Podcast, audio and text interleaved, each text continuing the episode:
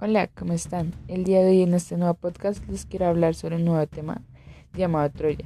Es una película maravillosa que nos hará volver al pasado. Así que comencemos. A lo largo de los tiempos los hombres han hecho la guerra, unos por poder, otros por gloria o por honor y algunos por amor. En antigua Grecia el rey de Tesalia con el pueblo de Troya querían llegar a un acuerdo de paz, la pasión de dos de los dos amantes más legendarios de la historia. París, príncipe de Troya, y Helena, reina de Esparta desencadena una guerra que asolará una civilización que cambie la historia de cada uno de estos pueblos. El rapto de Helena por París, separándola de su esposo el rey Menelao, e insultó que el orgullo familiar establece que una enfrenta a Menelao y a su hermano Agamenón, el poderoso rey de Micenas que no ha tardado de reunir de todas las grandes tribus de Grecia para recuperar a Helena de manos de los troyanos y defender el honor de su hermano.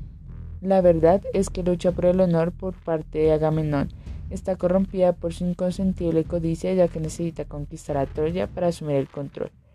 Por ganar honor llega a la guerra para tener el objetivo. Un enfrentamiento que a su vez llega a la conciencia de cada uno de los guerreros, por parte de las tribus de Grecia.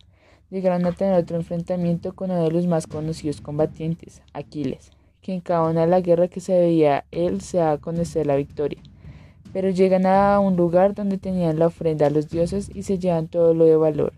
Se van a conocer uno de los príncipes de Troya, Héctor, con Aquiles y se dan un tiempo en el que cada uno de sus pueblos se van a conocer.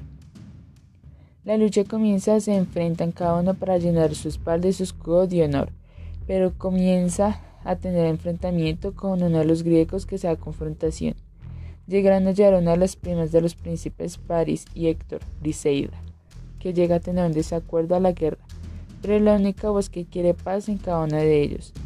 En el paso del tiempo que ellos le tienen, tienen un romance con Aquiles, que para ella era algo nuevo frente a una pelea. En el momento que Héctor quiere dar a conocer el lado débil de sus enemigos, se enfrenta a que todos piensan que es Aquiles, pero tiene un accidente de conocer al que enfrenta a quien realmente es el primo de Patroclo. Sabiendo que Aquiles no iba a dejar esta en esta impunidad, frente a los troyanos para desafiar quien asesinó a su primo. Pero antes de ello, Héctor le da a conocer a su mujer un camino por el cual escapar, porque él sabía que próximamente se verá enfrentar. Viéndolo así, llegará al confrontamiento en el momento que cada uno desafíe su valor y fuerza a quien quiere llevar el honor a su pueblo. Aquiles ha llegado del collar y amarra su carruaje, llegándolo todo su cuerpo a rastras hasta que donde estaban ubicados. Estando ahí, él sabía que Briseida estaba en contra de cada acción que él hizo. En un momento inesperado llega el rey Agamenón, quien quería llevarse el cuerpo de su hijo para darle la sepultura como se lo merecía. Siendo así, se lo llevó junto, junto a Briseida, quien era su tío, el quien se fue junto con el cuerpo de su primo. Sabiendo que los griegos no se iban a quedar brazos cruzados, quisieron darle una gran sorpresa en una carroza en la cual los troyanos le creyeron que fue una ofrenda a los dioses. Realmente fue su final. Asimismo fue como permitieron entrar al pueblo troyano y que cada uno de ellos celebró por ello. Pero a la luz de la noche y el silencio les llegó por la espalda, y muchos de ellos fueron asesinados, llegando así a quemar la mayoría del pueblo y quedar sin nada.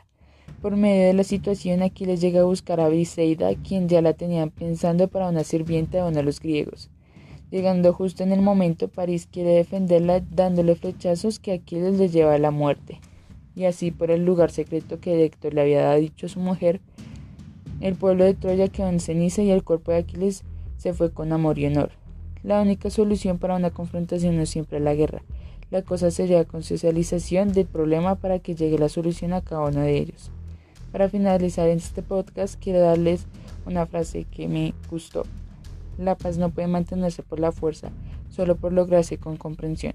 Albert Einstein. Muchas gracias.